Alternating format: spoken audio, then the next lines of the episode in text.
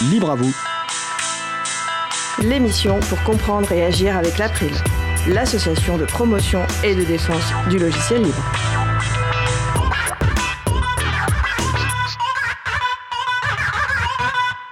Bonjour à toutes, bonjour à tous. Ça ne vous aura pas échappé, on parle beaucoup d'élections en ce moment.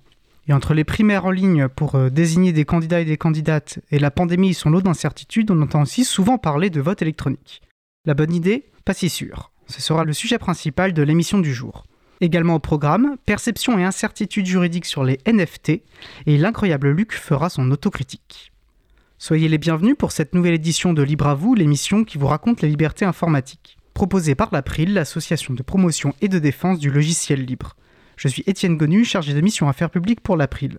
Le site web de l'émission est libreavou.org. Vous pouvez y trouver une page consacrée à l'émission, ainsi avec les liens et toutes les références utiles, et également les moyens de nous contacter.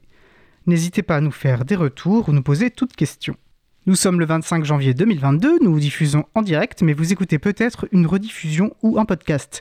À la réalisation de l'émission, ma collègue Isabella. Salut Isa. Salut Tienne Nous vous souhaitons une excellente écoute. Cause commune, la voix des possibles, 93.1 FM et en DAB+, en Ile-de-France. Partout dans le monde sur causecommune.fm et sur l'appli Cause Commune. Pour participer à notre conversation, causecommune.fm, bouton de chat, salon libre à vous.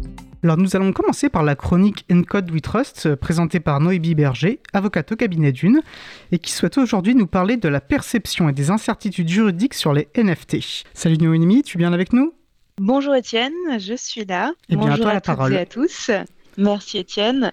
La chronique du jour est donc consacrée au Non-Fungible Token, également désigné sous l'acronyme NFT. Vous avez pu récemment lire que le premier tweet de l'histoire vendu sous forme de NFT pour 2,9 millions de dollars ou que l'on peut acheter et vendre au moyen de NFT des paires de chaussures virtuelles ou encore qu'une grande marque de luxe attaque un vendeur de NFT utilisant l'image de ses sacs. Et encore plus récemment vous avez pu voir dans la presse l'achat de la copie du manuscrit inédit du film Dune de Jodorowsky pour 3 millions de dollars grâce à un NFT. Eh bien, de quoi parle-t-on? Un NFT, un jeton non fongible euh, qui représente un actif physique ou numérique qui est inscrit sur une blockchain, c'est ça le NFT. Et ce jeton, il va permettre de certifier l'authenticité de cet actif et sa non-interchangeabilité. Le caractère non fongible des NFT, c'est ce qui va les distinguer des autres crypto-actifs et notamment des crypto-monnaies comme le Bitcoin, qui sont considérés eux comme interchangeables. Les NFT, ce sont un, type de jeton, un jeton parmi d'autres jetons, puisqu'il y a une véritable diversification des actifs proposés sur le marché. On va trouver des jetons de protocole, tels que le Bitcoin, des jetons de services, des jetons assimilables à des titres financiers. Et ce qu'il faut retenir, c'est que sur un plan technique, le jeton est généré par un smart contract. Alors, contrairement à ce qu'on pourrait croire, les smart contracts, ce ne sont pas des documents juridiques rédigés par une intelligence artificielle extrêmement avancée, non, c'est en réalité des programmes informatiques qui vont s'exécuter de façon automatique dès lors que les conditions définies en amont par les parties sont remplies. Ce sont donc des protocoles informatiques basés sur la technologie blockchain et qui vont donc permettre d'exécuter automatiquement une action prédéfinie. Le potentiel des smart contracts, il est manifeste dans de nombreux secteurs du droit, que ce soit notamment dans le domaine de l'actionnariat, du financement d'entreprises, mais également en matière de propriété intellectuelle, de contrats d'assurance. Euh, tous, ces, tous ces domaines sont aujourd'hui euh, visés, concernés par, euh, par, les, par les smart contracts, puisque euh, grâce à la blockchain, ces, ces blocs, euh, ces chaînes de blocs qui sont infalsifiables eh bien, vont garantir, assurer l'authenticité des informations. Et ces chaînes de blocs sont également transparentes, donc chaque partie a accès aux mêmes informations. Et donc la valeur ajoutée de la technologie blockchain, c'est bien la confiance. Et donc pour en revenir de manière un peu plus précise à notre sujet principal qui était les NFT, ici nous sommes face à un, sujet très spécifique qui est qui fait appel à des mécanismes assez complexes et sophistiqués avec des vocabulaires qui sont quand même très précis. Et ce qui est quand même assez incroyable, c'est que les NFT, l'intérêt est croissant dans des domaines extrêmement variés, que ce soit dans les cartes de collection, les jeux vidéo, les ventes d'œuvres numériques. Et vraiment, il y, a véritable, un engouement pour, euh, pour, pour, ce nouveau sujet, que ce soit d'ailleurs un engouement pour le critiquer ou au contraire pour admirer l'apparition de, ces actifs. Alors, à quoi va servir un NFT concrètement? Eh bien, le NFT, il va permettre de certifier la propriété de l'actif auquel il est attaché, et ce de façon infalsifiable puisqu'il est inscrit sur une blockchain la nature juridique du NFT aujourd'hui, elle est encore extrêmement euh, floue puisque euh, les NFT ne font pas l'objet d'une réglementation spécifique.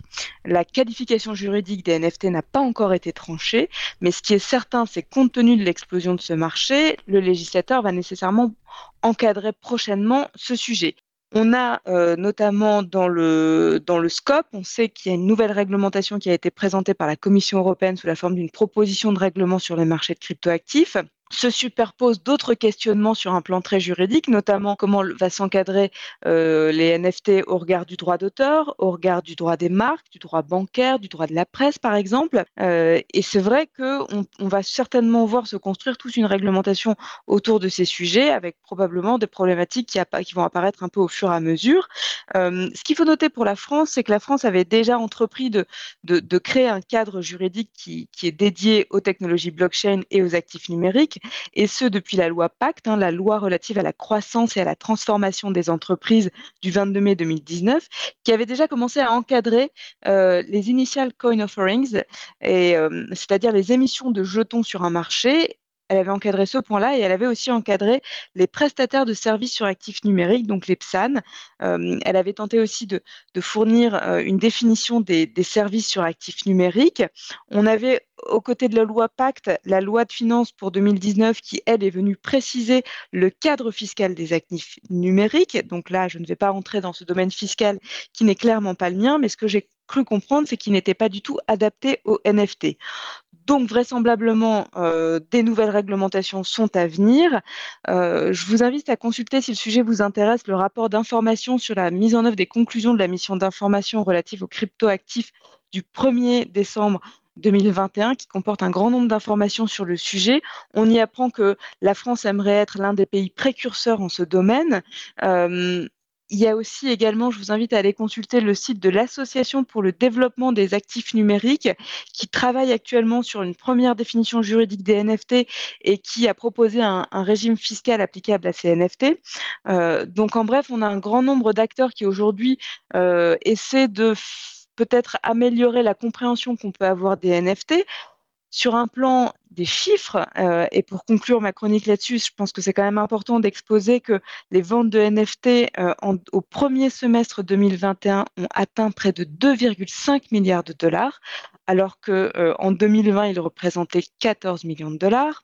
on a donc un essor qui est indéniable hein, sur, ce, sur ce marché, euh, même si ce marché fait encore un peu peur, puisque euh, selon une étude qui a été publiée par l'ADAN, justement l'Association pour le développement des actifs numériques, en 2020, euh, semble-t-il 74% des Français connaissaient les actifs numériques et seulement 23% s'estimaient bien informés sur le sujet.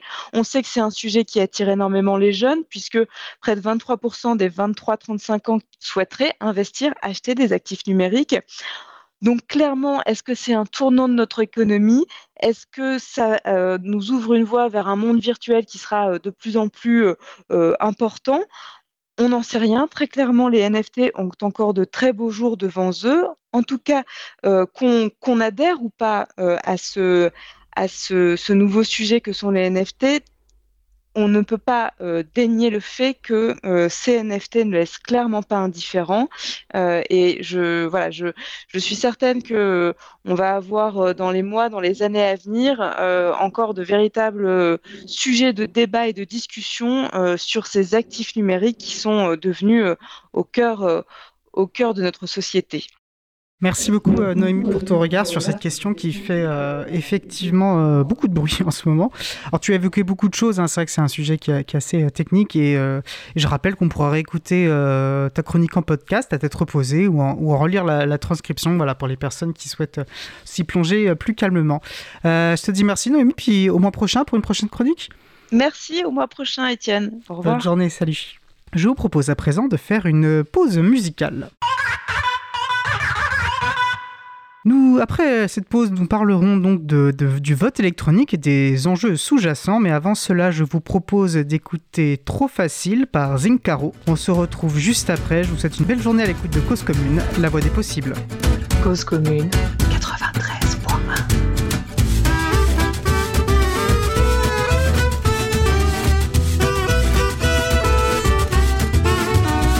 Le président de tout temps dispose se rendre utile, travailler pour le gouvernement et rester bien tranquille. 15 appartements dans un quartier en ville, et surtout pas dire qu'on nous ment.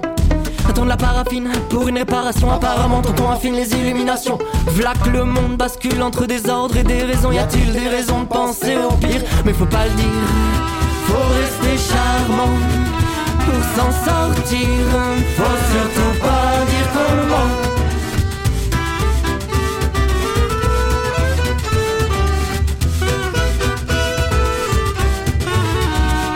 Tyrans et les T-Rex en direct aux États-Unis qui volent l'argent sans complexe au peuple pauvre et démuni pour leurs intérêts. Iront même assassiner sans hésiter. Ça fait pas rire, c'est même troublant de se dire que les dirigeants de la race humaine se tuent entre eux. À présent, venez pas me dire que les hommes sont intelligents alors qu'on n'a même pas foutu de dépasser les histoires mal dominants. Mais faut pas le dire, faut rester charmant pour s'en sortir. Faut surtout pas dire comment.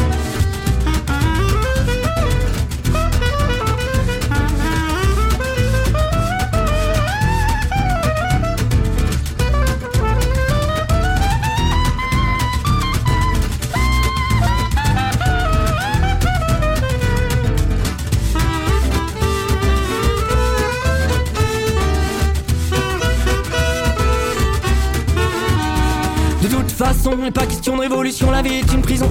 Et l'esprit main trop fragile, on lui donne un dicton. Il le suit à la ligne, pas le premier à dire qu'on se comporte comme des moutons. Il y a pourtant des chenapes en sortant des sentiers battus. Quand béton, baston, bidonville sont leur unique salut. Et qu'ils croisent une machine afrique dans ses allures mondaines.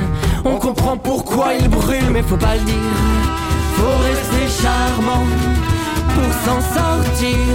Faut surtout pas dire qu'on nous ment.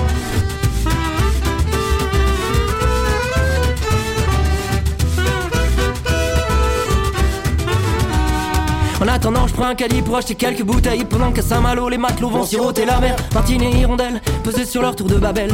Les tourterelles tournent autour. Un mec mastoc récite ton code à codec. Pendant qu'un gosse remplit ses poches de bon bec. Capaté rapidement pour pas se faire pigeonner.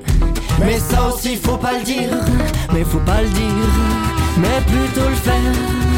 Avant qu'on soit vieux et qu'on ait plus les pieds sur terre.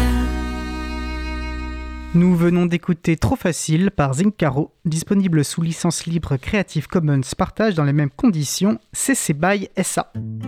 Retrouvez toutes les musiques diffusées au cours des émissions sur causecommune.fm et sur libreavoue.org. Libre à vous, libre à vous, libre à vous. L'émission de l'April sur les libertés informatiques. Chaque mardi de 15h30 à 17h sur Radio Cause Commune, Nous allons donc passer à notre sujet principal. Nous allons donc poursuivre euh, par une discussion sur les enjeux du vote électronique. Et nous avons euh, pour cela la chance d'avoir avec nous en studio euh, aujourd'hui pour en parler Chantal Anguard, enseignante chercheuse en informatique à l'Université de Nantes et directrice de recherche à l'Observatoire du vote, une spécialiste du sujet qu'il étudie depuis plus de 15 ans je crois. Exactement. Bonjour Chantal. Euh, François Poulain est également avec nous, membre du conseil d'administration et trésorier de l'April, artisan du logiciel libre chez CLIS 21, euh, où il a notamment participé au développement d'un logiciel libre de vote, Gvote. Alors n'hésitez pas à participer à notre conversation sur le salon web dédié à l'émission sur le site causecommune.fm, bouton de chat. Alors je vais vous proposer de commencer, de, manière extrêmement classique, par euh, vous présenter. Euh, François, si tu veux bien. Euh, bonjour Étienne. Euh, oui, donc moi je suis, informaticien de métier. je suis impliqué à l'April depuis pas mal de temps et puis administrateur. Et donc aujourd'hui, voilà, je suis dans les Hauts-de-France et je travaille dans une coopérative qui s'appelle CLIS 21. On fait de l'informatique généraliste, on est hébergeur en cœur de métier, et puis on fait uniquement du, en logiciel libre, et on fait du, un petit peu de développement, un petit peu de, un petit peu de site web, etc. On est très, très polyvalent. Entendu. Chantal, Chantal Langueur euh, bonjour à tous. Euh, moi, j'ai été formée euh, comme ingénieur en informatique à l'Université de technologie de Compiègne. Et puis après une thèse en informatique au commissariat à l'énergie atomique, j'ai eu un poste de maître de conférence à l'université de Nantes. Et donc, j'exerce mon métier à l'université de Nantes et je fais partie du laboratoire CNRS d'informatique, le LS2N. Et alors, vous êtes directrice de recherche à l'Observatoire du vote. Alors, du coup, ça va un peu intéresser étant donné le sujet. Est-ce que vous pouvez nous, décrire ce qu'est cet Observatoire euh, du vote? Euh, L'Observatoire du vote observe des élections, c'est-à-dire euh, recueille des données, fait des mesures, etc. et publie des rapports régulièrement. Donc, depuis 2007, il y a un rapport qui est publié après toutes les élections politiques en France. Et ces rapports sont librement accessibles sur le site web de l'Observatoire du vote. Très bien. Et donc, du coup, qui n'est pas spécifiquement centré sur le vote électronique, mais plus largement sur la question du vote, si je comprends bien. Oui, c'est-à-dire il y a une expertise sur les, les élections d'une manière générale, mais il, y a quand même beaucoup de rapports qui portent sur le vote électronique, parce que c'est là où se situe la majorité des problèmes. Ah, eh bien, ça va nous occuper euh, le temps de, cet échange et puis euh, plus globalement, je pense, euh, sur le long terme. Alors, je vous propose déjà, merci déjà à tous les deux d'avoir accepté notre invitation hein, pour discuter de cet enjeu important. je vous propose déjà de poser aussi comme contexte bah, le vote, c'est quoi? Bah, Déjà, c'est rappeler que ce n'est qu'une méthode de prise de décision collective pour trancher sur un choix. Euh, voilà, ça va même entre amis pour choisir un restaurant, mais plus important, pour valider le budget d'une association, désigner euh, un ou une représentante du personnel, ou élire un député, un président, enfin, ou une présidente. Euh. donc effectivement, en fonction de l'objet du vote, les enjeux ne seront pas les mêmes, mais on pourra l'aborder à travers la question sur le vote électronique. Et puis c'est aussi une méthode de prise de décision qui va exister sous plusieurs formes. Alors celle qu'on connaît bien, c'est l'uninominal à deux tours, comme par exemple justement les élections présidentielles et législatives en France. Euh, la primaire populaire, dont on parle beaucoup euh, en, ce moment, elle, alors qui a recours d'ailleurs à une forme de vote électronique, s'appuie sur le scrutin majoritaire. Euh, on peut citer d'autres, hein, la méthode Condorcet par exemple, etc. Donc bref, c'est pas directement le sujet, même s'il en fait partie, mais il me semblait utile de, replacer aussi ce, contexte dans lequel nous allons parler du vote électronique. le vote, ce n'est pas que les élections institutionnelles. les élections, ce n'est pas que le vote uninominal à deux tours. Puis d'ailleurs, la démocratie ne s'exprime pas que dans le vote. donc il faut éviter aussi peut-être ce genre de, raccourci pour mieux, je pense, saisir euh, les enjeux. Alors quoi qu'il en soit, euh, l'élection occupe une place, euh, enfin les élections institutionnelles politiques occupent une place importante dans, la vie politique française, en 2022 en particulier, et donc la question du vote électronique apparaît d'autant plus essentielle d'en comprendre les enjeux et ainsi de suite. Et on va essayer d'y consacrer un temps d'échange. Mais déjà, déjà, je pense qu'il sera intéressant bah, de comprendre un peu de manière plus générale ce qu'est le vote électronique. Euh, J'en ai une multiplicité de formes. Je pense qu'elle ne, couvre pas qu'une réalité unique. Hein. On peut penser au vote euh, par correspondance en ligne, euh, les machines à voter, euh, etc. Donc, Chantal, vous qui êtes une, spécialiste, à moins que vous ne souhaitiez réagir peut-être aux quelques propos préliminaires que j'ai eus, mais est-ce que vous pourriez déjà nous, donner un aperçu de ce que signifie vote électronique? Alors vote électronique, il n'y a pas de définition qui vienne du monde académique, puisque en fait, c'est un objet qui s'est auto-créé par euh, le fait que des entreprises privées ont proposé et vendu des services de vote électronique, des machines à voter, du vote par Internet. Euh, il y a aussi d'autres moyens, euh, dépouillement avec un stylo, etc. Bon, bref. Mais le plus, utilisé, ce sont les machines à voter, qu'on peut appeler aussi des ordinateurs de vote, parce qu'il s'agit bien d'ordinateur ou bien euh, le vote euh, dématérialisé en ligne, c'est-à-dire le vote par Internet. Donc pour faire pour simplifier, on a deux grandes familles de, de, euh, de vote électronique. Mais dans la case du vote électronique, finalement, on peut aussi ajouter, parce que ce sont exactement les mêmes caractéristiques, tout ce qui est sondage en ligne, avec unicité, contrôle de l'unicité des réponses et promesses d'anonymat. Euh, qui sont euh, régulièrement utilisés. À partir du moment où on vous propose un sondage en ligne, vous pouvez y répondre qu'une fois et on vous dit que c'est anonyme, c'est qu'il y a un petit problème. On est exactement dans les caractéristiques d'un vote électronique. Et puis on voit, euh, ça, touche beaucoup aussi aux enjeux sur les données personnelles, la protection de la vie privée de fait, surtout pour le vote en ligne, j'imagine moins le cas pour les machines à voter, et, ça a posé un bout de questions. Et toi François, comment tu définis ça? Puisqu'après tout, tu as travaillé sur le développement d'un tel outil. Eh ben, Chandal m'a coupé l'herbe sous le pied parce que oui, moi si je devais présenter un logiciel de vote en ligne à quelqu'un qui connaît un petit peu l'informatique, je dirais c'est à peu près une application de sondage avec euh, des petites modifications ergonomiques qui vont, euh, qui vont faire que les choses se déroulent pas forcément de la même façon, mais les fondements sont les mêmes, c'est-à-dire euh, voilà. Ok. Et alors, je pense qu'on s'arrêtera plus, plus en détail plus tard. Enfin, on s'arrêtera plus en détail plus tard sur les élections du personnel politique mais je pense qu'il est déjà intéressant euh, euh, peut-être de voir le premier enjeu et vous avez comme enfin de voir les enjeux sous-jacents qui doivent ensuite être traduits techniquement. je pense que c'est un peu toute la difficulté. Est-ce que c'est possible de traduire techniquement ces enjeux-là?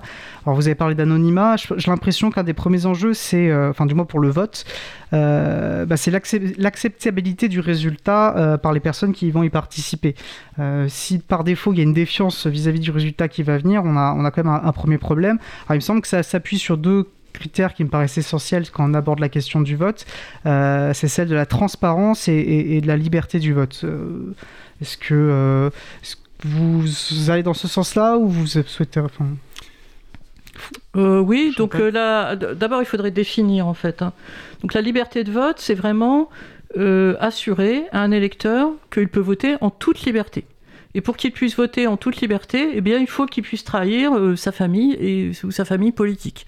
On doit pouvoir voter à droite quand on est issu d'une famille communiste.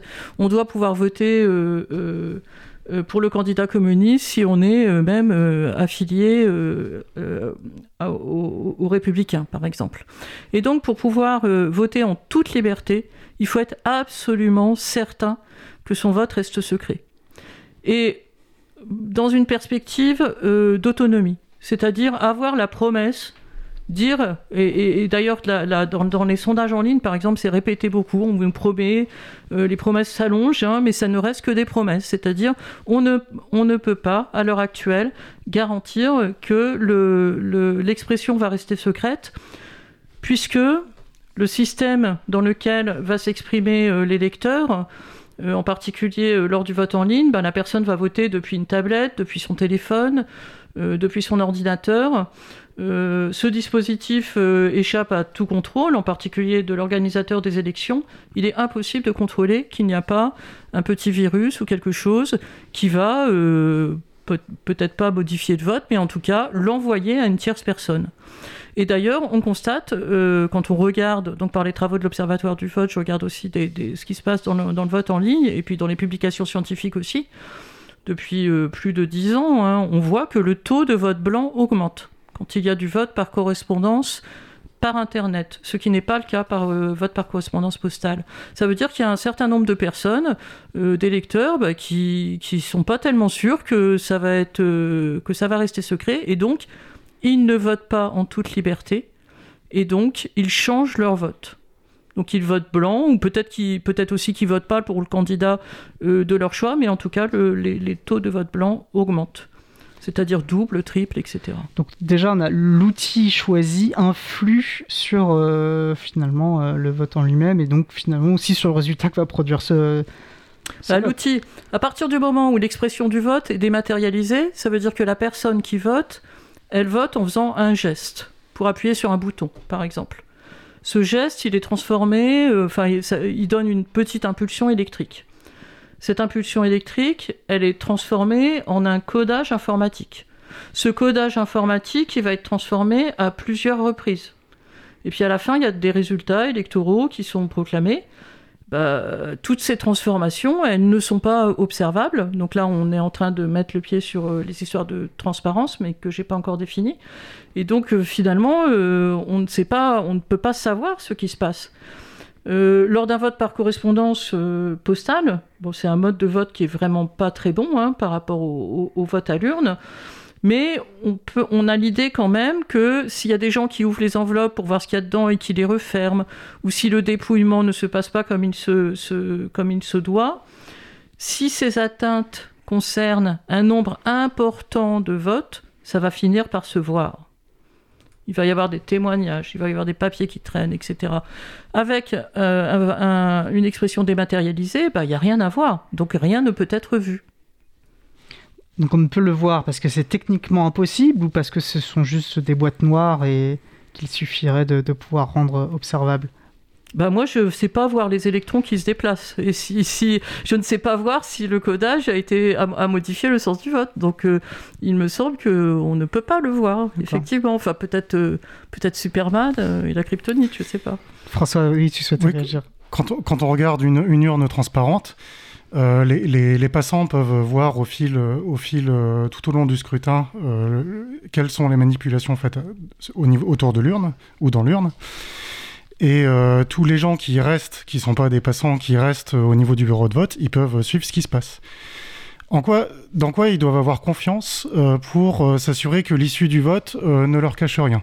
Mais ils doivent avoir confiance en leurs yeux, ils doivent avoir confiance dans la transparence de l'urne, ils doivent avoir confiance dans l'encre des bulletins, ils doivent avoir confiance dans le fait que les enveloppes n'aient pas de double face, etc c'est quand même un certain nombre d'éléments. Alors là, je tire un peu la, caricature. C'est un certain nombre d'éléments euh, en lesquels la confiance est facilement acquise.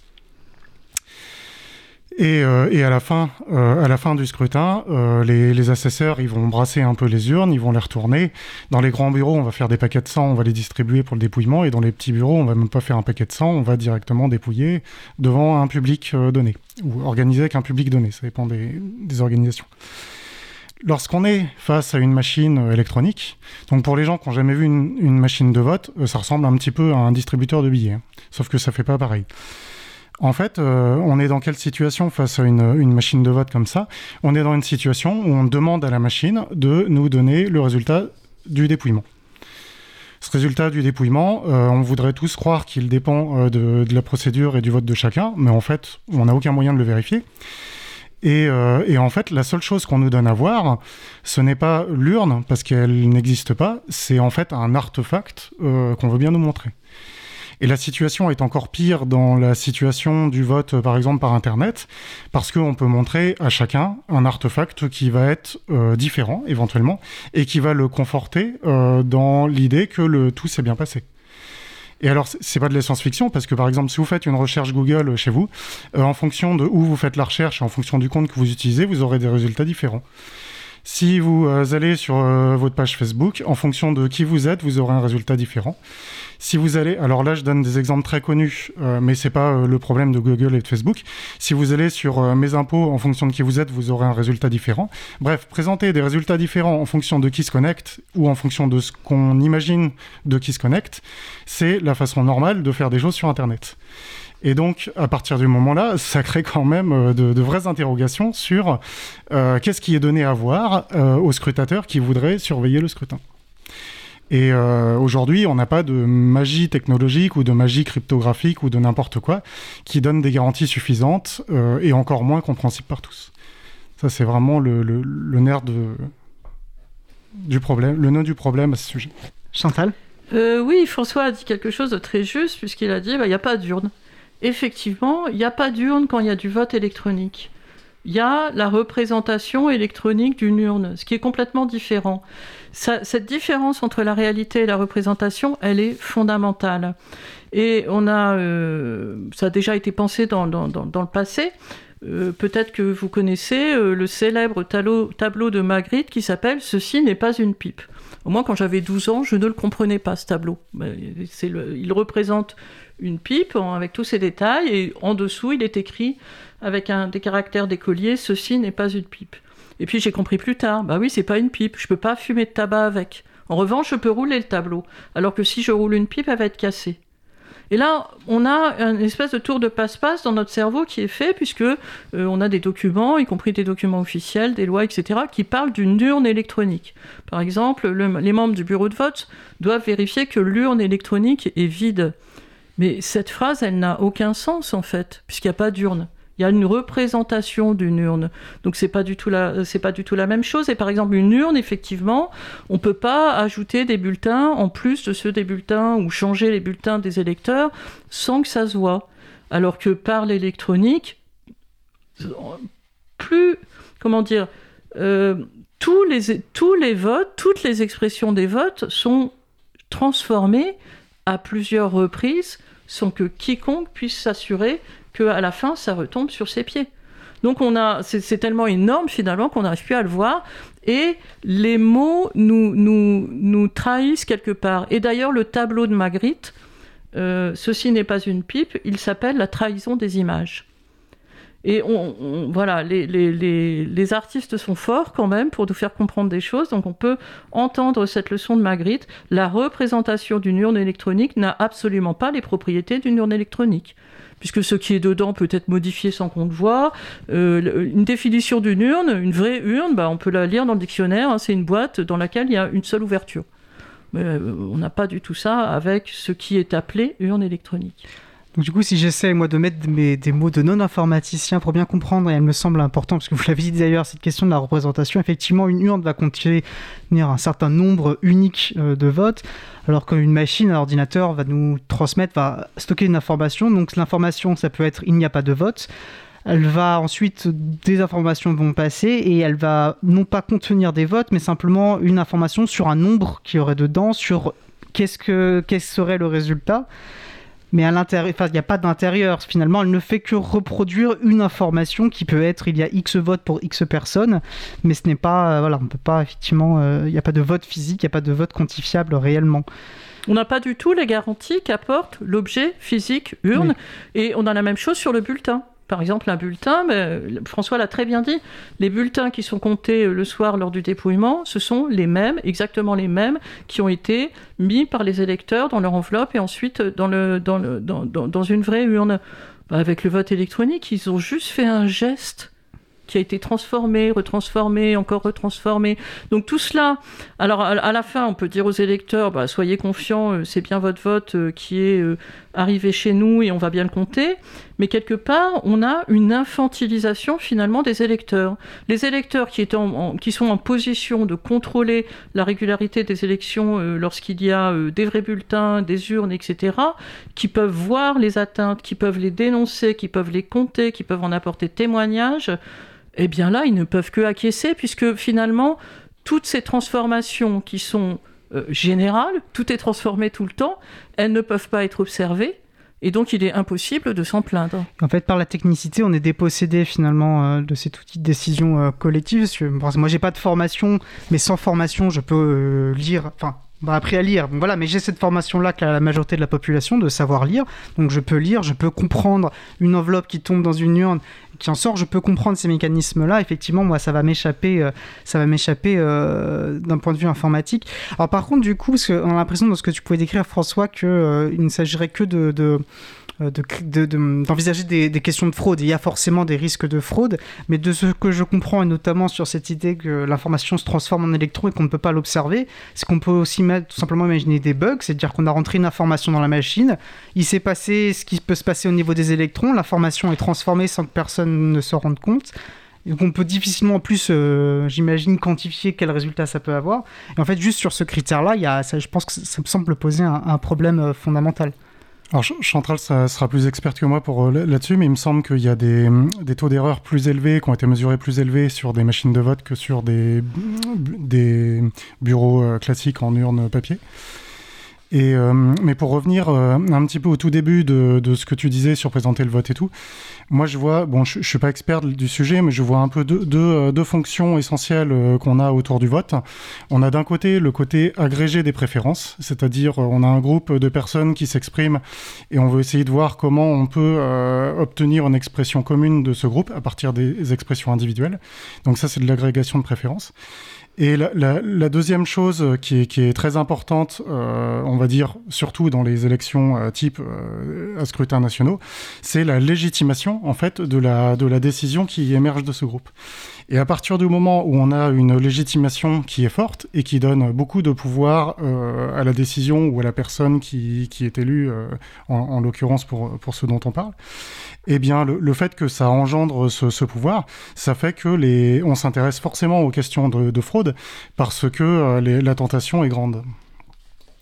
Et, euh, dans, le, monde du vote électronique, on peut imaginer euh, beaucoup, beaucoup, beaucoup plus de possibilités, bah, bien sûr d'erreurs, mais aussi de possibilités de fraude, bien, bien au-delà de ce qu'on connaît déjà avec le vote physique, qui n'est pas dénué de défauts. Et Chantal, oui, il me semble que justement vous parliez d'observateur du vote, et donc vous, vous avez pu, euh, depuis cette instance, euh, observer un petit peu euh, bah, l'usage de ces machines à voter, notamment, parce que, c'est plutôt sur les machines à voter que la question s'est posée, les résultats que ça a pu produire, notamment en termes de faux positifs. Alors, c'est-à-dire qu'avec les, les ordinateurs de vote, on peut faire des mesures qu'on peut plus faire avec le, vote par Internet, sinon je les ferai en vote par Internet. Mesurer, c'est formidable. Moi, je suis scientifique. Avec des mesures, euh, une mesure précise vaut l'avis de 1000 experts. Donc, il ne faut pas oublier ça. Donc, moi, je voilà, j'ai mesuré, j'ai regardé euh, les différences entre les nombres d'émargements et les nombres de votes théoriquement, donc dans les bureaux de vote classiques, euh, il y a un million de, personnes en France qui votent sur des ordinateurs de vote depuis euh, une vingtaine d'années pour certains. Euh, il y a beaucoup d'auditeurs qui le savent probablement pas. Donc théoriquement, dans les bureaux de vote, ça devrait tomber juste. On devrait avoir le même nombre de votes que le nombre de signatures sur la liste d'émargement. En fait, il y a des fois des petites erreurs. Quelqu'un qui oublie de signer, quelqu'un qui arrive à mettre deux, bulletins dans l'urne, hein, ça arrive aussi, c'est limité, mais ça arrive quand même. Bon, alors moi je recueille après chaque élection avec mon équipe des, résultats électoraux très détaillés dans plusieurs centaines de communes en France donc à peu près 60 euh, communes où il y a des ordinateurs de vote et 300 euh, communes où il y a du vote papier. Et comme ça, j'ai des, des ensembles qui sont euh, tout à fait comparables et représentatifs de données. Et ce que je vois, c'est que les différences entre les votes et émargements, qui sont petits, hein, ça ne va pas faire basculer les élections, mais ça peut se mesurer, donc on est de l'ordre de 1 pour 1000 votes, eh bien elles sont deux fois, trois fois, quatre fois, cinq fois plus importantes en moyenne euh, lorsqu'il y a utilisation d'un ordinateur de vote. Et ce qui est très intéressant, c'est qu'on est, euh, à titre expérimental, quasiment dans un monde clos. On a un bureau de vote, euh, donc on a voilà des assesseurs, normalement une urne, des bulletins, des électeurs qui passent. Et là, on a juste, on a retiré l'isoloir, on a retiré l'urne, on a retiré des bulletins et à la place, on a mis un ordinateur. Et tout le reste est resté pareil. C'est-à-dire les gens ils signent sur un registre des émargements, etc. Et on voit que euh, voilà, l'introduction de cet ordinateur, eh bien, ça produit des désordres et ça produit en tout cas une baisse de précision. Alors maintenant, d'où ça vient eh bien, on ne peut pas le savoir, puisqu'on ne peut pas observer ce qui se passe dans la transformation des informations au sein de l'ordinateur qui recueille les intentions de vote des électeurs. Donc ceci est très, très interrogeant. Et puis effectivement, il y a euh, d'une manière générale euh, une forte pression quant à la fraude sur les élections. Donc là, je reviens un peu sur le vote par Internet. On a quand même des, des, pressions extrêmement fortes de, puissances étrangères qui ont des moyens de, cybercriminalité pardon, extrêmement importants, qui sont d'ailleurs signalés régulièrement par l'Agence nationale euh, de sécurité des systèmes d'information, l'ANSI. Mais il y a aussi, en plus, et vous avez raison, il y a la question des bugs. Et la question des bugs, euh, elle s'est invitée à table finalement euh, déjà euh, il, y a, quelques, années, en 2003. Donc il y a un cas qui est très très célèbre qui s'est déroulé à Scarebreak, où à la surprise générale, il y a un candidat qui obtient beaucoup plus de voix qu'il y a d'électeurs. Donc il y, a, il y a, une enquête qui est faite, etc. Et à l'époque, on ne connaît pas depuis très, très, depuis très longtemps la possibilité euh, du rayonnement solaire d'aller modifier euh, spontanément euh, la position d'un bit d'information. Et donc là, l'enquête a conclu qu'il bah, y a eu inversion de la valeur du 11e bit d'information qui donnait les résultats d'un candidat à l'élection. donc voilà, on a un électron, bah, c'est tout petit, c'est fragile, il peut lui arriver des aventures en, en chemin. Et maintenant que tout le monde a des ordinateurs Allez, je généralise et c'est pas bien. Beaucoup de gens ont des ordinateurs sous la forme euh, d'un téléphone euh, qu'ils ont avec eux, mais qui est un ordinateur en fait. Ben, on voit bien que bah, des fois ça marche et puis, et puis ça marche plus, et puis ça se remet à marcher, et puis on ne sait pas toujours bien pourquoi, on ne sait pas toujours ce qui se passe. Alors, ces problèmes de, bugs dus à des rayonnements euh, euh, solaires, par exemple, sont euh, en plus accrus avec la miniaturisation des, composants électroniques. Donc, c'est un vrai problème qui est très, très pris au sérieux. C'est-à-dire, en, aéronautique, par exemple, dans, les, dans les avions, il y a des paires comme ça de process qui se mettent en panne au fur et à mesure si jamais elles ne donnent pas le bon résultat. Il y a jusqu'à 8 ou 10 ordinateurs pour une seule tâche sur les Airbus, par exemple. Donc, il y en a deux qui donnent pas le même résultat, elles se mettent en panne, il y en a deux autres qui prennent le relais, et pendant que les relais sont pris, ça permet aux ordinateurs qui ont été euh, euh, peut-être détectés en panne de rebooter. ça leur permet d'avoir le temps de redémarrer. Et donc sur les Airbus, il y a jusqu'à 10 paires hein, qui prennent un relais. Parce que comme les avions volent en hauteur, bah, effectivement, il y a plus d'erreurs. Il y, a, plus de rayonnement. Donc voilà, je suis parti un petit peu loin, mais c'est bien de voyager aussi. Euh, quand, on, quand on compare euh, euh, l'information portée par des électrons avec un, bulletin en papier, bah, le bulletin en papier, si jamais il était détruit, bah, on verrait qu'il a été détruit, par exemple. C'est pertinent, mais je pense que ça permet juste de, de, lever ce qui me semble un, point essentiel, qu'en fait rejoint ce que François évoquait sur la confiance. Il y a des risques il y a des questions de confiance. La question, c'est euh, quel niveau de risque on est prêt à accepter, pourquoi faire, quelle confiance on est capable de déléguer, mais sur quelle base. Euh, ce qui fait qu'il y a peut-être des situations euh, où des outils de vote euh, vont pouvoir s'avérer intéressants. Sinon, j'imagine que CLIS 21 n'en aurait pas développé, par exemple. la question, ça va être de savoir comment on intègre ces risques et comment on développe la confiance. on pourra peut-être revenir sur ces points après. Je vous propose qu'on se fasse une courte pause musicale pour s'aérer un peu l'esprit. nous allons donc écouter Dreamer par euh, Johnny Grims. On se retrouve dans environ deux minutes. Je vous souhaite une belle journée à l'écoute de Cause Commune, la voix des possibles. Cause Commune 93.1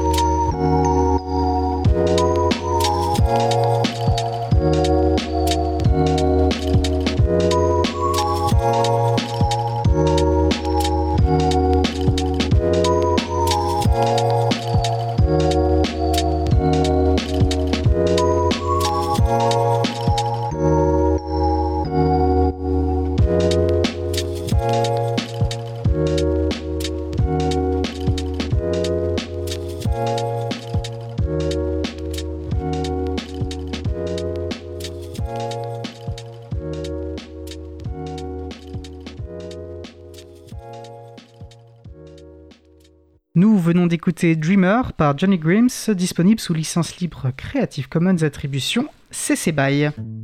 Retrouvez toutes les musiques diffusées au cours des émissions sur causecommune.fm et sur libreavoue.org.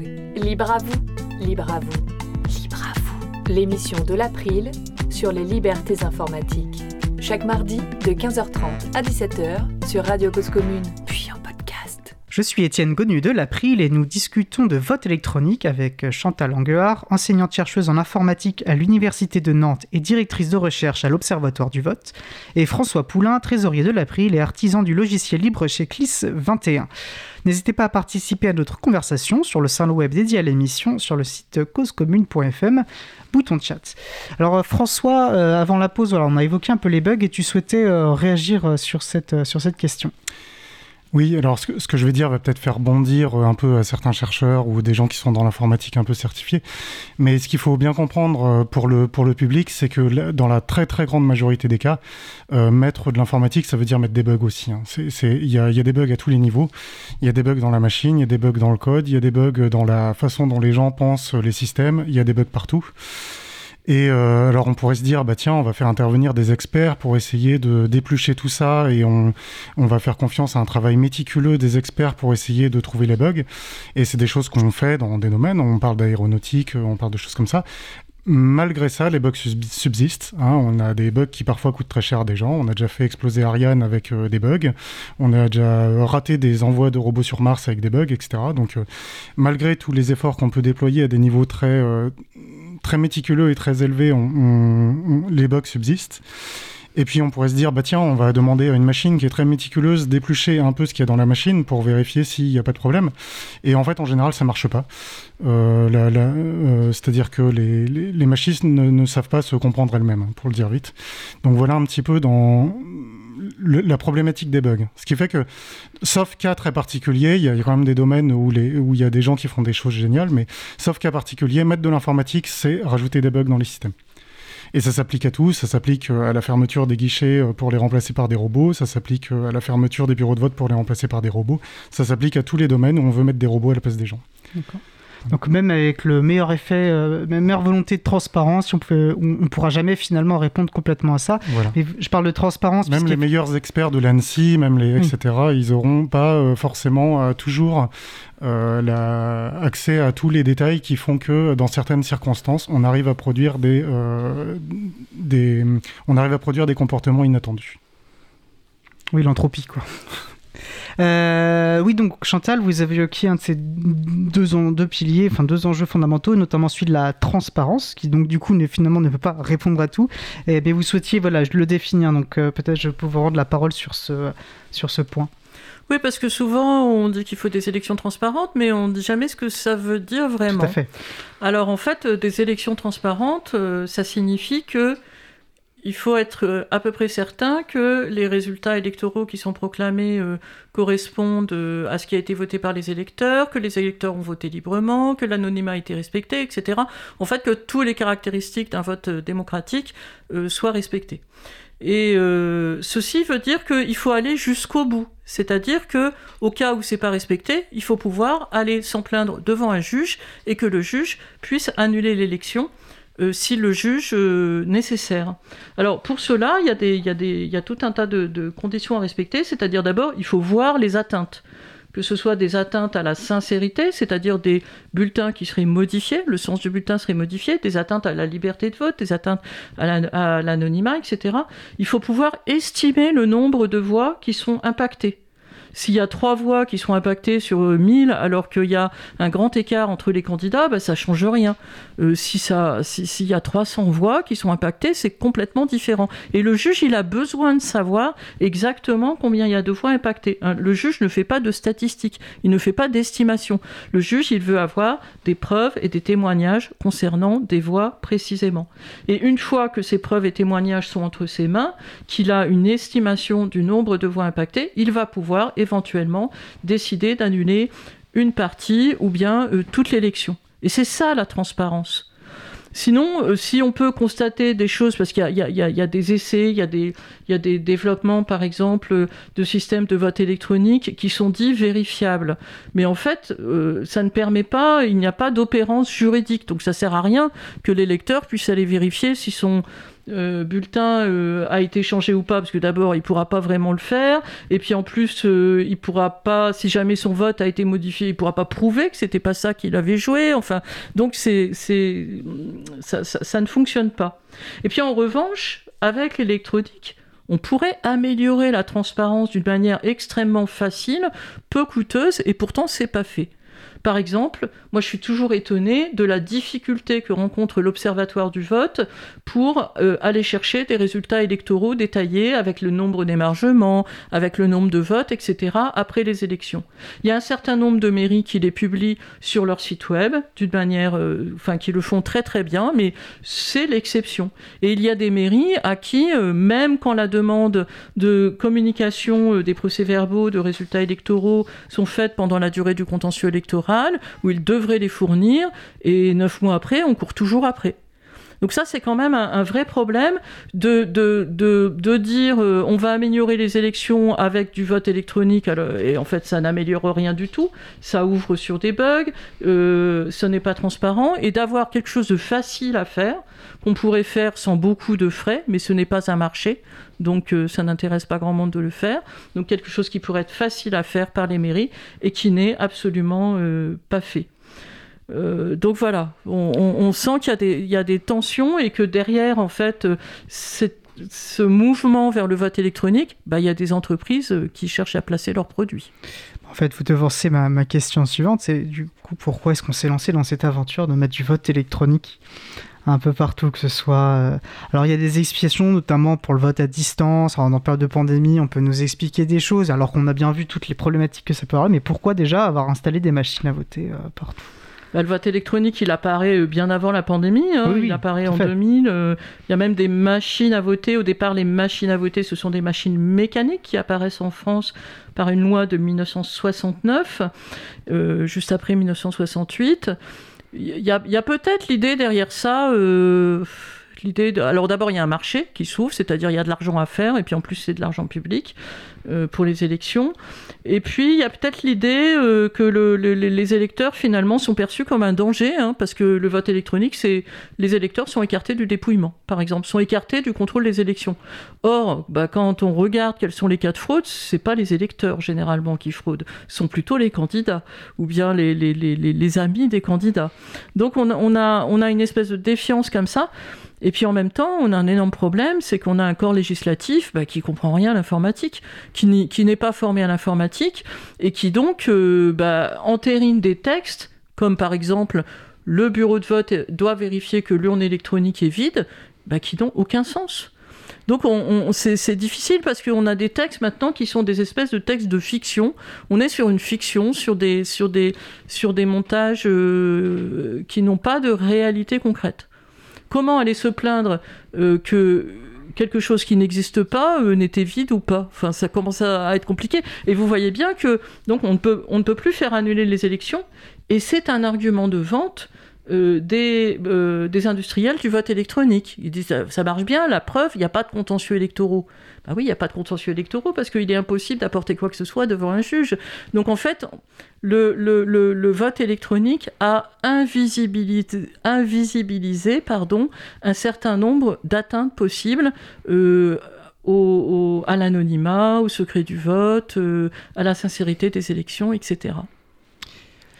Je suis, et en fait, ça m'évoque ce que François évoquait sur la, ce qui est censé être l'intérêt du vote, qui est de créer de la légitimité, de légitimation dans, le, dans les projets politiques. Et là, on voit justement mm. comment ça se heurte aussi à ça parce qu'on infantilise, en fait, pour reprendre votre terme, euh, les électeurs et les électrices les citoyens et les citoyennes qui sont finalement dépossédés de ce qui est déjà censé, et c'est discutable, être leur expression politique unique. Et euh, voilà, donc, François, tu souhaitais réagir Oui, moi, j'ai fait, mes études à Brest au début des années 2000, commune qui a très tôt euh, adopté en fait le, vote, les machines de vote.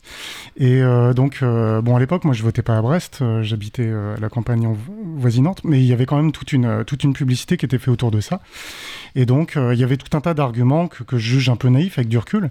Moi, le jeune adulte que j'étais n'a pas. Euh, c'est pareil, j'étais naïf vis-à-vis de la question, donc ça ne m'a pas semblé euh, exotique. Mais on disait, bah voilà, ça va, c'est plus moderne, ça, ça va coûter moins cher, ça va mobiliser. Parce qu'il y a une énorme logistique de papier pour organiser des élections nationales, etc. Donc on, va on disait, ça va coûter moins cher. On peut penser aussi, il y a souvent l'argument écologique qui est apporté. Hein, on supprime le papier, donc c'est écologique parce que tout le monde sait que le papier pollue. Euh, il y avait euh, aussi la question qui demeure pas mal, c'est la question de la rapidité des, résultats. Parce qu'on est dans une société qui veut, euh, qui veut de l'immanence, qui, veut de la, qui veut que tout aille vite. Et donc, on ne tolère pas qu'on s'accorde une heure pour savoir qui sera le prochain président de la République pendant 7 ans ou pendant 5 ans. Donc voilà. Et en fait, ce qui est, ce qui est un peu impressionnant sur ce sujet-là, mais c'est malheureusement c'est pas un sujet, euh, c'est pas unique euh, dans au niveau des débats législatifs et au niveau des débats publics, c'est que la plupart des arguments qui peuvent être euh, de bonne foi sont assez rapidement battus en brèche par l'examen. C'est-à-dire que quand on demande à des gens euh, qui n'ont pas d'intérêt à euh, déployer des machines de vote, et quand on leur demande ce qu'ils en pensent, euh, donc on peut prendre des chercheurs, on peut prendre des citoyens, on peut prendre tout un tas de, personnes qui vont s'intéresser au sujet et regarder de près, ils disent ça n'a aucun intérêt. ou alors vraiment tellement à la marge que les risques sont bien trop grands. Et malgré ça, la, plupart des, la plupart des endroits où il y a des élus qui ont voulu imposer des machines de vote, eh ben, ils ont continué à imposer leur point de vue. Donc ça a été le cas, c'était le cas, je pense à Brest, c'était le cas ici les Moulineaux, en, banlieue, enfin en, banlieue de Paris. C'était le, c'était le cas dans, un certain nombre de villes, avec voilà des, gens qui ont, maintenu le cap. Et puis euh, sous le, sous les gouvernements de, Sarkozy, hein, euh, entre 2007, entre 2007 et 2012, il y a eu pas mal, pas mal de, à ma connaissance, de, de comment dire, de, soutien euh, du ministère de l'Intérieur sur ces questions-là. Oui, puis on sait qu'en politique, c'est pas toujours facile de se désavouer, puis on laisse ses habitudes se mettre en place, on questionne plus.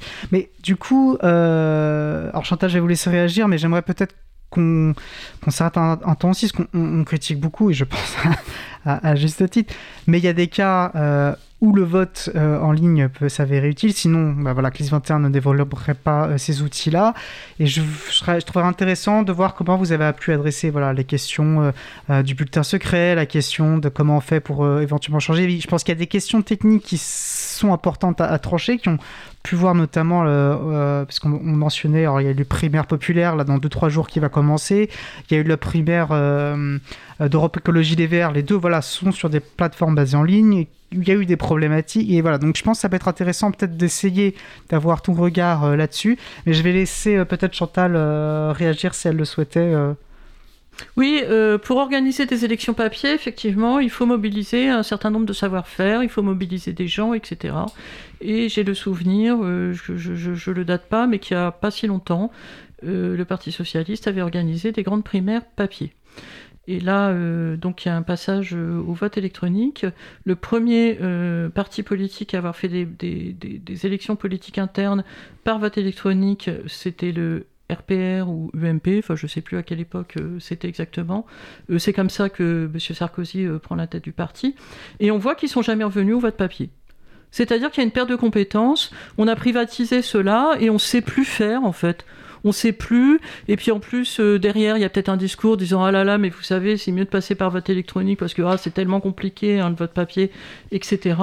Et donc, euh, il y a une perte de compétences, et ça, c'est grave. En particulier, euh, j'ai vu du, vote électronique se mettre en place dans plus d'une vingtaine d'universités en France. Or, je le sais pour avoir tenu les bureaux de vote à de nombreuses reprises dans les universités, c'est souvent la première fois que les électeurs votent que des étudiants votent, donc des jeunes électeurs. Et moi, je suis quand même gênée que dans une université, finalement, on leur enseigne par l'exemple euh, bah, qu'il ne faut surtout pas essayer de contrôler euh, ce qui se passe quand ils votent et de, de, de, de nouveau de les infantiliser, c'est alors que les, les, les, étudiants sont tout à fait capables de, dépouiller un vote, etc. Et c'est leur premier, voilà, leur premier vote. C'est comme ça qu'ils apprenaient à voter beaucoup dans les universités et malheureusement, nous sommes en train de perdre cela. Et vu le mouvement qu'il y a eu dans les partis politique et l'impossibilité de revenir en arrière, bah, j'ai bien peur que dans les universités, on se mette à suivre le même chemin. C'est-à-dire alors qu'on a tout à fait des compétences, etc. C'est un lourd travail pour les services.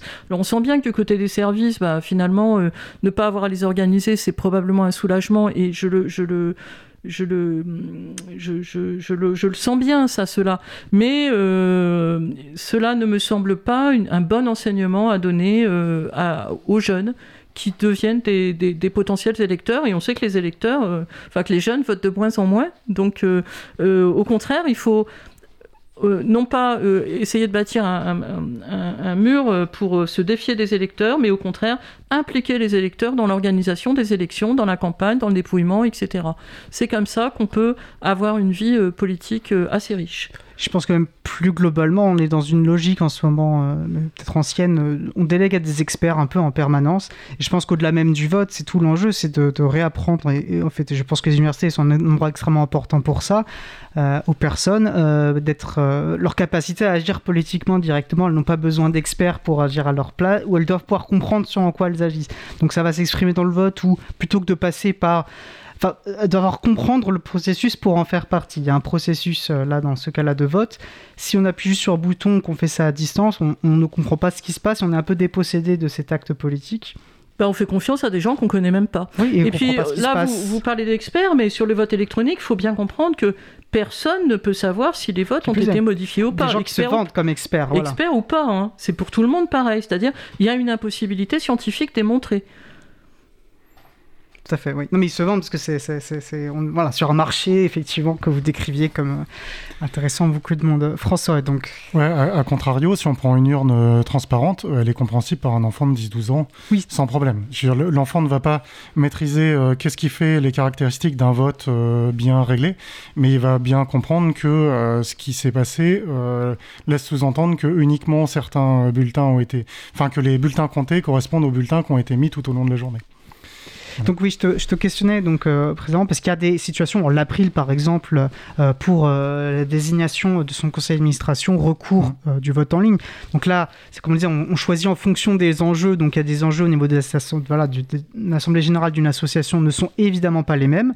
donc il y a des situations, le recours à des logiciels de vote dans notre cas de logiciel donc à distance, enfin par correspondance sur Internet, fait sens. Du moins, c'est pour ça que CLIS 21 développe. Puisque l'April, en fait, a développé euh, la prise de conscience et la critique euh, de, euh, des machines de vote au moment où c'est apparu, je dirais, entre 2000 et 2007. Enfin, au moment où ça s'est ça, s'est vraiment mis en place en France, parce que ça, a pu apparaître avant. Mais, euh, euh, et donc il y a une position qui, a émergé. Alors je me rappelle plus bien. Je pense qu'elle a émergé entre 2005 et 2007 sur euh, les machines de vote et sur le vote électronique en France. Et où effectivement, on considère que pour des scrutins, on va dire d'envergure nationale, c'est une très mauvaise idée pour tous les sujets, enfin pour toutes les raisons dont on discute depuis le début de l'émission. Mais néanmoins, euh, l'April, c'est aussi une association qui, à cette même période, euh, a pris une envergure, on va dire, nationale, voire internationale, avec des membres répartis euh, maintenant sur quasiment tous les continents. Et on s'est dit, euh, pour euh, faciliter la participation, euh, on va dire, aux âgés des membres, et notamment pour, les, pour donner quitus sur la, la, bonne gestion de l'assaut, on, a, on s'est mis à organiser nous-mêmes du, vote, du vote en ligne, du vote électronique par Internet. Avec donc des garanties qu'on sait qui sont bien, bien moindres. Et donc, on a essayé de, on a essayé de, clarifier entre nous déjà qu'est-ce qui faisait qu'il euh, nous semblait illégitime de faire du vote en ligne pour des scrutins nationaux et qu'est-ce qui faisait qui nous semblait euh, euh, utile et, pratique. Euh, et enfin, qu'est-ce qui faisait qu'on était séduit par euh, le vote euh, électronique pour, pour nos enjeux internes. Voilà. Et donc, euh, bon, ça, ça menait à des discussions, à une position. Et effectivement, du coup, la, question, une grosse question quand même qui est centrale, c'est sur la question des enjeux de pouvoir qui, euh, euh, qui sont derrière. Et puis, il y a quelque chose, ce que souvent on met derrière les enjeux de pouvoir, mais il y a quelque chose qui, qui se comment dire, qui accompagne ça de mon point de vue, c'est aussi euh, la question de la, du, du clivage qui peut y avoir. Euh, C'est-à-dire que quand vous avez une élection qui se joue à, à 48 points contre 52 points, c'est pas la même chose qu'une élection qui se joue à 90 points contre 10 points ou à 98 points contre 2 points. Et donc euh, la, la force de preuve d'un la force de preuve d'un scrutin, elle est aussi liée en fait un petit peu à son résultat. Donc, euh, donc la, alors quand on fait, euh, quand on organise un scrutin euh, en ligne comme ça, la confiance, si on fait le scrutin à type à main levée, eh bien là on peut voir, chacun peut voir ce qui se passe. Donc la, ça pose d'autres problèmes au niveau de l'anonymat, etc. Mais en tout cas, d'un point de vue de la confiance de ce qui se passe, c'est pas mal. Donc on pourrait imaginer, par exemple, en visio, on fait un vote à main levée. Et euh, bon, jusqu'à récemment, on ne savait pas faire de, la, fake visio. Euh, je pense que dans un avenir proche, on saura très bien le faire. Donc, euh, c'est hum, comment dire? C'est des, éléments ça reste des avatars technologiques et ça reste voilà ceci n'est pas une pipe c'est une très bonne image mais mais néanmoins on peut quand même avoir un petit peu confiance dans ce qui se passe parce que c'est dynamique parce qu'on reconnaît les gens parce qu'ils parlent parce qu'ils bougent parce qu'on voit lever la main etc euh, donc ça, c'est un truc qui, fait un petit peu une force de, qui, aide à construire la confiance. Euh, si on fait un formulaire et qu'on recueille des votes et euh, que derrière quelque chose d'opaque, nous on recueille et qu'on annonce le nombre, c'est quelque chose vers lequel on peut avoir beaucoup moins confiance. Mais on peut quand même suffisamment avoir confiance dans les organisateurs pour dire j'ai pas l'impression que le résultat soit truqué.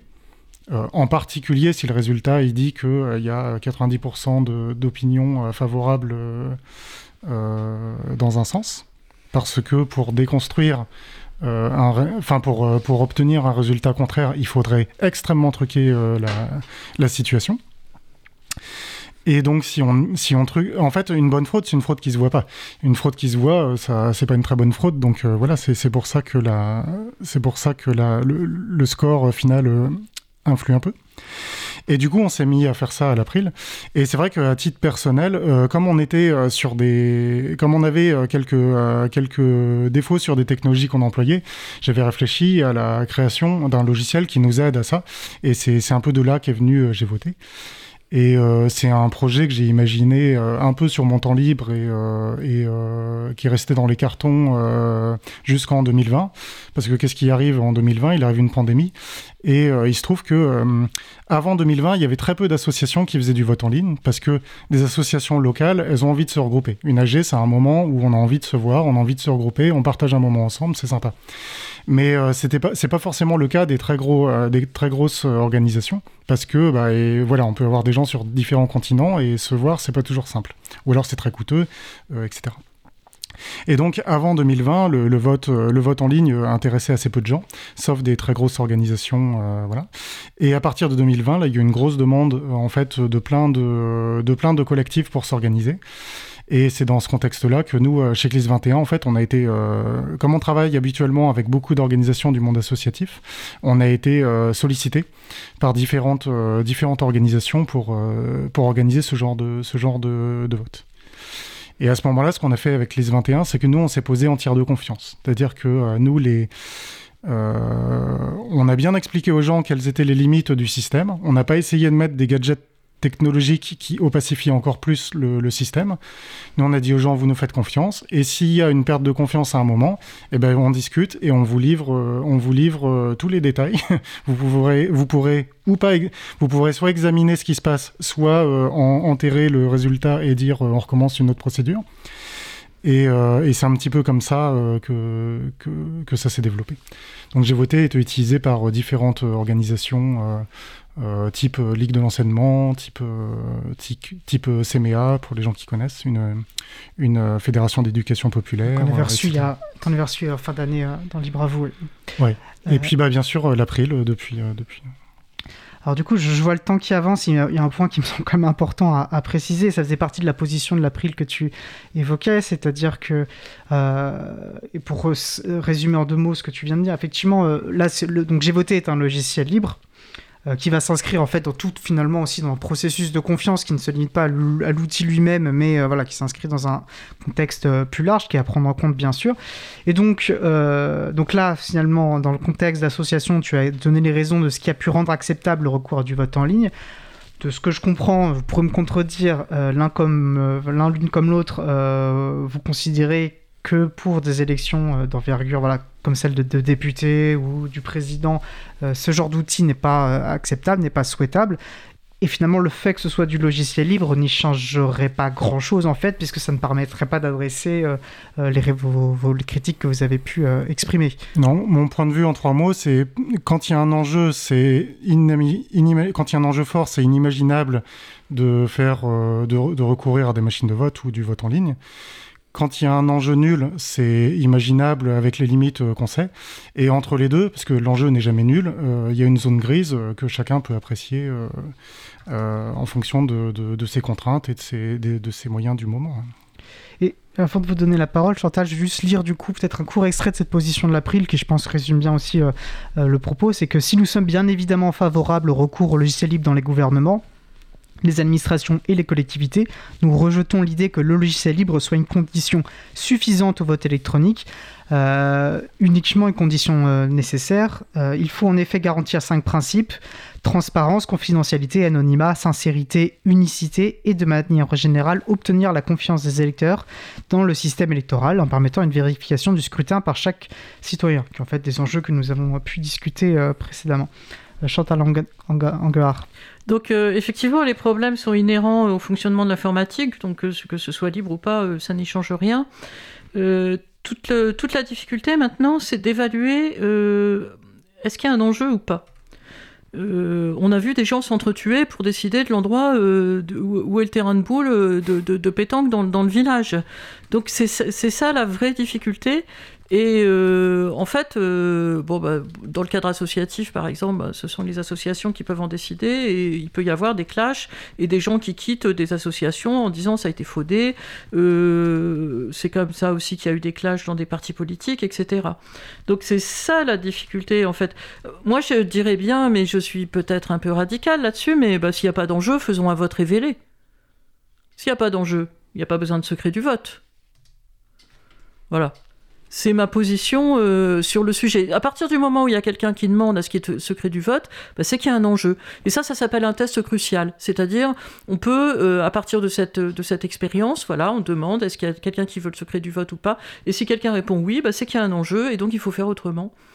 Euh, et sinon, bah, faisons du vote révélé. Il n'y a, pas de, a pas de problème à faire du vote révélé. C'est d'ailleurs ce qui se passe lorsqu'il y a du, du vote à main levée. Et du coup, et ça me permet de rebondir sur une question euh, de Fred, qui, donc sur le salon de chat, qui me semble une question peut-être intéressante pour ouvrir un petit peu aussi ce débat. Euh, alors justement, il réagissait à la notion d'anonymat en disant, euh, je le cite, le vote électronique est problématique lorsque l'anonymat des personnes doit être préservé, mais il peut y avoir des votes euh, pour lesquels le vote peut être public, le vote à main levée par exemple. Donc le vote électronique ne permet-il pas de faciliter des formes de vote différentes de ce qu'on connaît habituellement, par exemple le vote de Condorcet sans bulletin secret ou ainsi de suite oui, bah, ça c'est autre chose. Alors sur l'anonymat, je vais répondre sur l'anonymat, mais pas sur les différentes formes de vote. Par exemple, il y a un cas très intéressant, c'est à l'Assemblée nationale. Parce qu'à l'Assemblée nationale, le vote n'est pas euh, secret, il, est révélé, il n'est pas anonyme. Et donc, il y a eu des cas, euh, donc il y a un système de vote électronique. Et il y a eu des cas de bugs. Et il y a des parlementaires qui se sont plaints qu'il y avait des bugs. Et ce qui est très intéressant, c'est que c'était pas prévu. Donc il n'est pas prévu de pouvoir changer un, vote suite à un bug. Donc les, votes enregistrés en erreur sont restés enregistrés en erreur. Donc ça, ça donne une, idée de l'image que euh, les parlementaires peuvent avoir de l'électronique qui est euh, quasi... C'est un objet magique, hein, clairement. Ils sont jamais, euh, il va vite, etc. Tout un tas de poncifs qui se, révèlent d'ailleurs souvent faux. Moi, je, suis étonnée... par exemple, souvent devant mon ordinateur, bah, j'attends c'est quand même curieux pour des objets extrêmement rapides. On n'arrête pas de me dire que c'est rapide et pourtant j'arrive à aller plus vite. Donc ça c'est quelque chose qui, je me dis bah c'est peut-être pas si rapide que ça finalement. Euh. Il y a, en tout cas il y a des moments où c'est très lent. Euh, j'ai jamais vu un livre bugger quand on tourne une page et, des fois mon système, bah, peut-être que j'ai pas un super ordinateur, hein. euh, il, héberge probablement des virus, j'ai probablement pas un système d'exploitation de compétition, etc. Mais il y a des fois bah, je veux tourner la page d'un document, un éditeur de texte et là ça se met à prendre du temps et même des fois il faut que je redémarre l'ordinateur. Alors, encore une fois, hein, un, ça ne veut pas dire que j'ai un super ordinateur. Après, concernant la mise en place de, systèmes de vote plus complexes, type vote de Condorcet, etc., moi, j'ai pas beaucoup euh, étudié ces questions-là, mais c'est clair qu'il y a des, des, c'est plus compliqué à dépouiller. Mais ça, c'est fait. Hein. Il y a, je, ne sais plus où, malheureusement, il y a des endroits où on fait euh, des systèmes de vote assez compliqués et avec un dépouillement euh, manuel.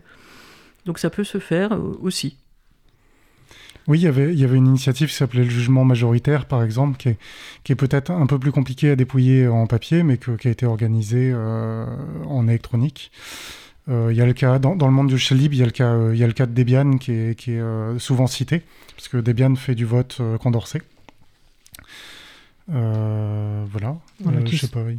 Oui, puis c'est vrai que ces méthodes qui permettent, parce que je pense que l'uninominal à deux tours est plus souvent critiqué pour finalement être proposer des résultats qui ne soient pas forcément représentatifs en vérité de ce qui aurait pu produire des, des, des, méthodes plus, plus simples. Il nous reste très très peu de temps. Est-ce que l'un ou les deux souhaiteriez voilà, poser une dernière idée, souligner un point fort qu'il ne faudrait pas oublier? Il nous reste voilà, 1 minute 30 à peu près. Les, les, votes ont, ont, tous euh, des, petits défauts. Ils peuvent avoir des qualités, peuvent avoir des défauts.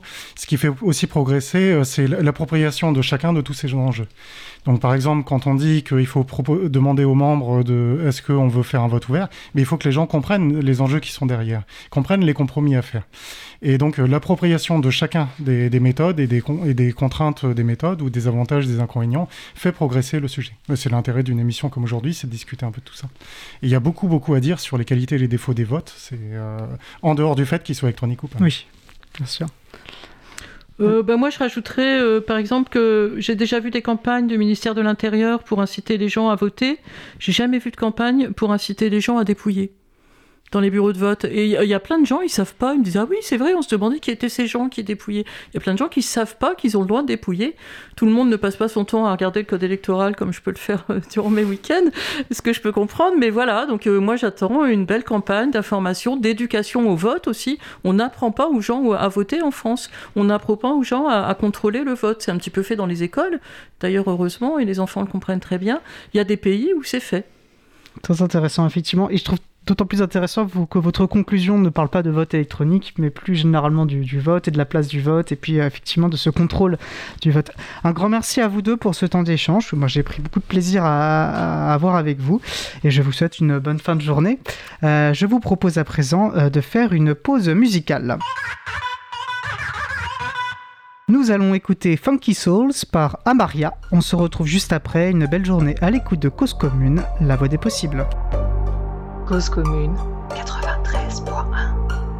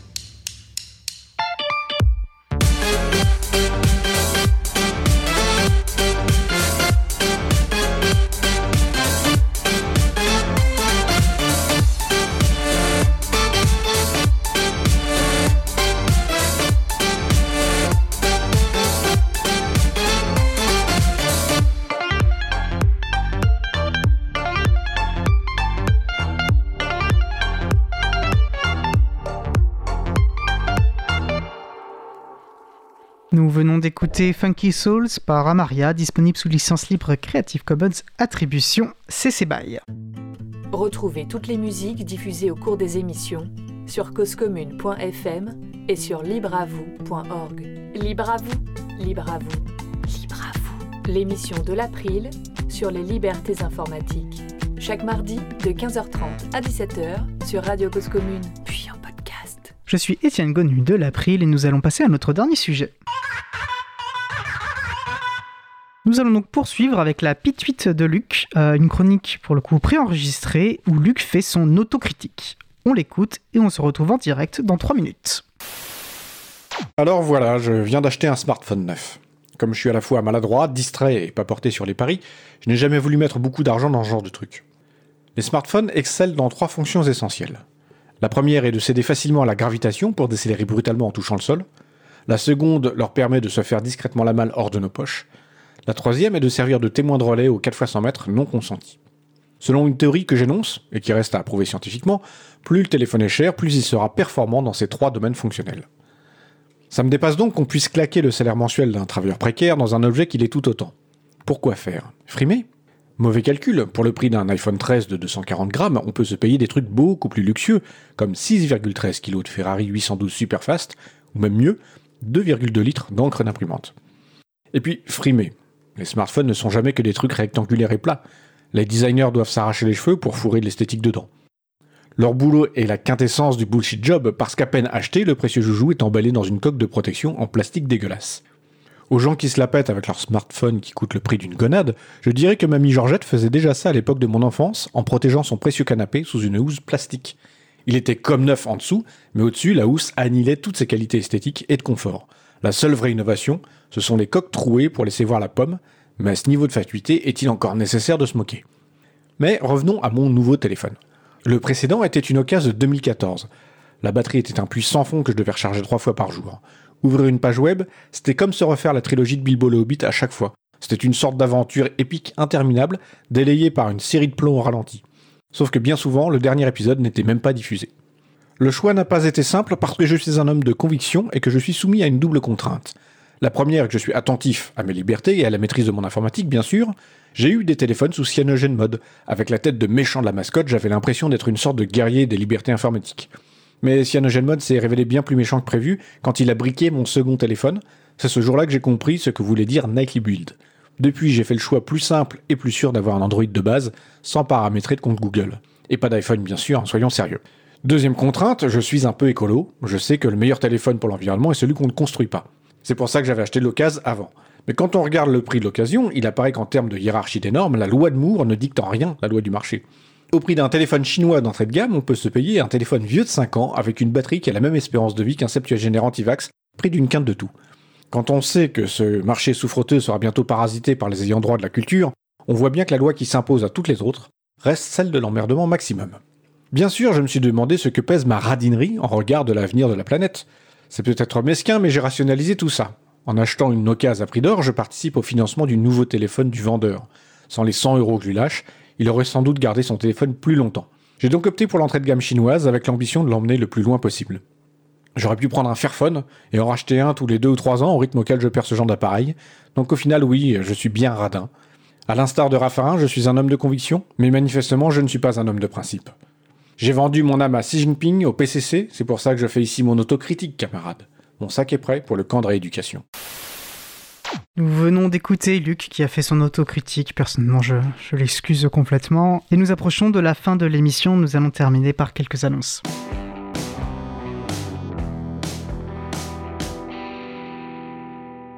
Open Food Facts, qui est un projet collaboratif euh, visant à créer une base de données libre et ouverte sur les produits alimentaires. Et dans le cadre de sa croissance et de son extension internationale, Open Food Facts recrute trois personnes euh, pour du développement front-end mobile, euh, ou un ou une community manager et une personne chargée du développement opérationnel international. Open Food Facts était d'ailleurs le sujet principal de l'émission 44 de Libre à vous, donc si ces postes vous intéressent, n'hésitez pas à y faire un tour. On vous mettra bien sûr le lien sur la page web de l'émission. La Commission européenne lance un nouveau programme de chasse aux bugs dans 5 logiciels libres euh, LibreOffice, LEOS, Mastodon, Odoo et CryptPad, qui sont des logiciels libres utilisés par la, Commission, avec un budget de 200 000 euros. Donc si vous trouvez un bug, que vous le reportez, vous pouvez euh, toucher euh, une prime. Jehan propose un, bilan 2021 euh, de GIMP, qui est un logiciel libre d'édition et de retouche d'images, et de ce que ce logiciel représente pour lui. Jehan étant, euh, qui était notre invité de, l'émission 18 de Libre à vous, est, une des principales personnes qui contribuent euh, à, ce logiciel. Il en dit notamment, et je le cite, que c'est un projet d'humains qui se rencontrent et qui essaient de construire quelque chose de bien ensemble, même si les buts personnels de chacun peuvent différer. Tout fonctionne merveilleusement du moment que nous nous souvenons d'être bienveillants les uns avec les autres. Un retour et un bilan à lire sur linuxfr.org. Enfin voilà, en ce moment, une proposition de loi est, discutée euh, au Sénat sur euh, le contrôle parental avec une mesure visant à imposer la, préinstallation euh, de ce dispositif de contrôle donc sur les ordinateurs et autres terminaux mobiles. L'April se mobilise pour que le texte soit amendé afin de garantir à tous et toutes la possibilité d'acheter, donc pas de vendre des machines sans système d'exploitation et de pouvoir désinstaller ce dispositif, du moins avoir cette liberté. vous pouvez nous aider en contactant des sénateurs et des sénatrices pour partager votre expérience et nous dire pourquoi pour vous, euh, leur rappeler pardon, pourquoi ces libertés sont importantes pour vous. L'April publiera dans les jours à venir euh, une actualité avec plus de détails, mais vous pouvez euh, nous contacter directement via notre formulaire de contact et je pourrais me faire un plaisir de vous aiguiller dans cette démarche. Et comme d'habitude, vous pouvez retrouver des événements libristes autour de chez vous sur l'agenda du libre.org. Notre émission se termine. Euh, je remercie les personnes qui ont participé à, l'émission. Noémie Berger, Chantal Angard, François Poulain, l'incroyable Luc. Aux manettes de la régie aujourd'hui, Isabella Vanni. Merci également à l'équipe qui s'occupe de la post-production des podcasts. Samuel Aubert, Elodie Daniel Girondin, Langue 1, bénévole à l'April, euh, Olivier Gréco qui est le directeur d'antenne de la radio. Merci aussi à Quentin Gibaud, bénévole à l'April, qui découpera le podcast complet en podcast individuel par sujet. Vous retrouverez sur nos sites web libravou.org toutes les références utiles ainsi que sur le site de la radio causecommune.fm. N'hésitez pas à nous faire des retours pour indiquer ce qui vous a plu, mais aussi des points d'amélioration. Vous pouvez également nous poser toutes questions et nous y répondrons directement ou lors d'une prochaine émission. Toutes vos remarques et questions sont les bienvenues à l'adresse contact. Euh. Nous vous remercions d'avoir écouté l'émission. Si vous avez aimé cette émission, n'hésitez pas à en parler le plus possible autour de vous et faire connaître également la radio Cause Commune, la voix des possibles. La prochaine émission aura lieu en direct mardi 1er février 2022 à 15h30. Notre sujet portera sur les sciences ouvertes. Nous vous souhaitons de passer une belle fin de journée. On se retrouve en direct mardi 1er et d'ici là, portez-vous bien.